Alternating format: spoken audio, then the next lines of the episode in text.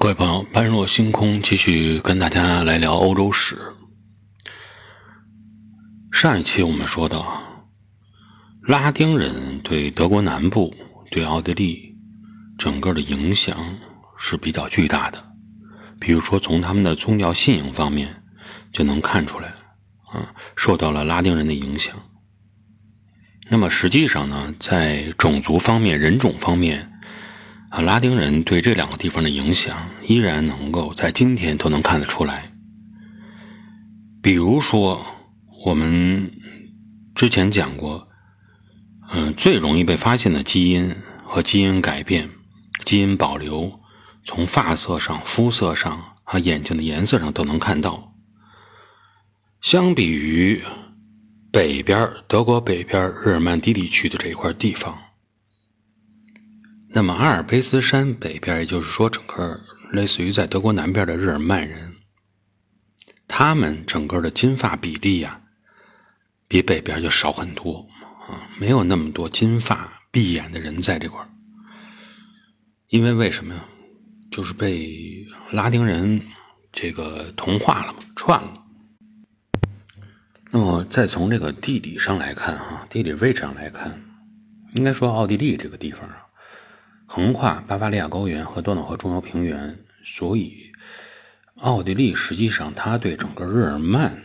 这个族群来说，它应该起到的一个是能够帮助整个日耳曼族群向多瑙河中游平原扩张的这么一个作用。应该说，在初期奥匈帝国时期呀，基本上他们是完成了这个使命，起到了很关键的作用。当时以奥地利为主，包括塞尔维亚、克罗地亚啊等等这些国家的国土部分的领土啊，包括在内的多瑙河中游平原啊，以及整个的维也纳盆地，都是属于奥匈帝国的领土了。但是呢，什么事情都是需要辩证的看，就是你的位置确实是啊靠近中心，形成枢纽。那么你得势的时候，你肯定是方便你进行四面扩张。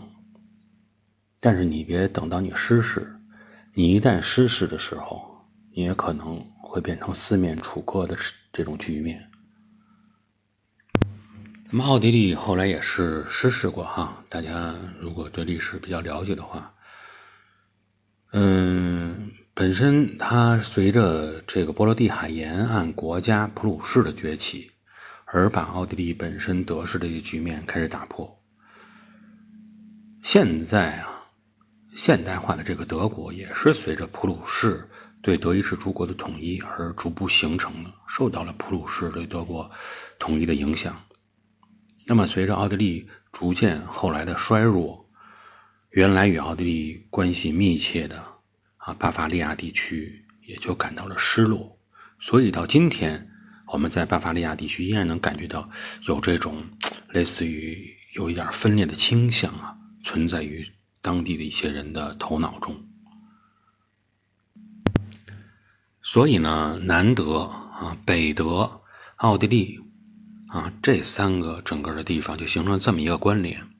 而如果想把它们串起来了解的话，除了我们之前说的西西西西公主之外，哈，还有一个著名的历史人物。就是希特勒。希特勒大家都看过画像，看过照片啊，他就应了我们刚才所说的，受到了啊拉丁影响的那种族群的外貌特征，不是金发，不是碧眼，而是褐色的头发。他是长着褐色头发的奥地利人。希特勒通过在巴伐利亚首都慕尼黑的一场政变，成为了德国还有日耳曼民族当时的。国家的这种领袖，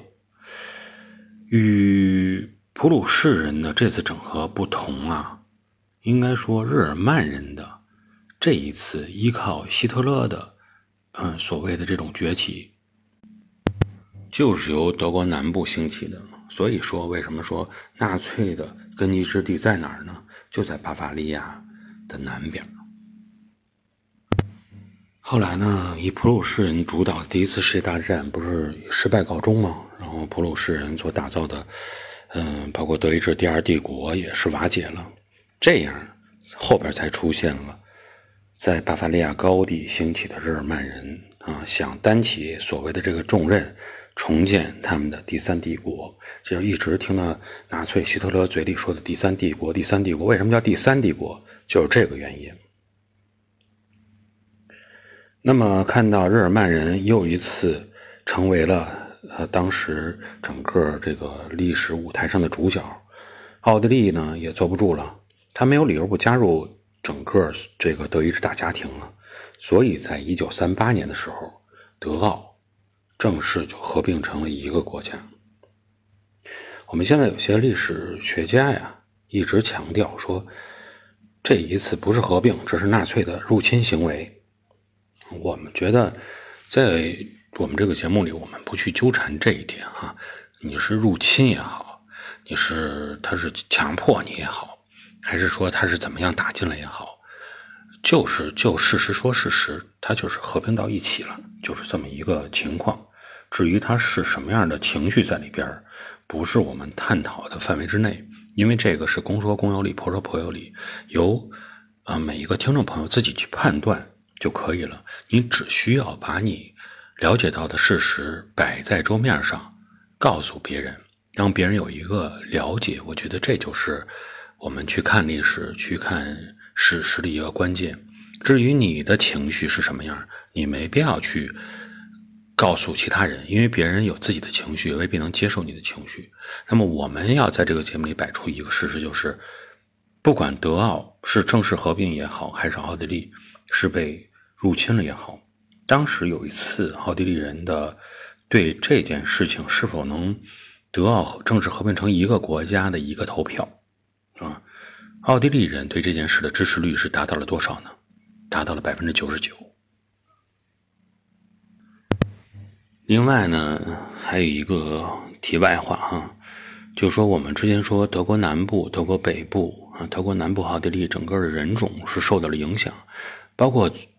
宗教信仰，包括他的人种的外貌特征，啊，南北之间都有很大区别。但是在他们进行对外扩张的过程中，他们表现出了整个的民族的统一认同性还是比较一致的啊，没有因为说你跟我肤色不一样，你跟我这个头发不一样，你跟我这种眼睛不一样，甚至于我们宗教信仰不一样，然后我们就是。呃，之间我们就要马上要分崩离析，内部先打起来，没有出现这种情况。希特勒自身的外貌也不符合金发碧眼那种纯种雅利安人的特点，但是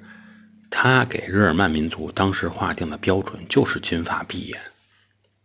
自己不是，还能告诉我们整个民族的标准就是这个标准，而且大家在当时还都觉得，哎，那他依然可以领导我们。可见他们的这种统一性、这种一致性，在当时有是多么的强烈，所以也导致啊，在战争中啊，这个国家你不好去对付啊，存在有很多原因，其中这也是一个很大的原因，它打起来非常困难啊。他们这种统一性啊，这种意识非常强，所以也正是由于这种意识啊，所以呢，普遍。大家发现，德国和奥地利之间呀，如果合在一起，想要干点什么的话，对整个世界都会影响，有很大的风险。二战以后，那些战胜国就是出了一条规定：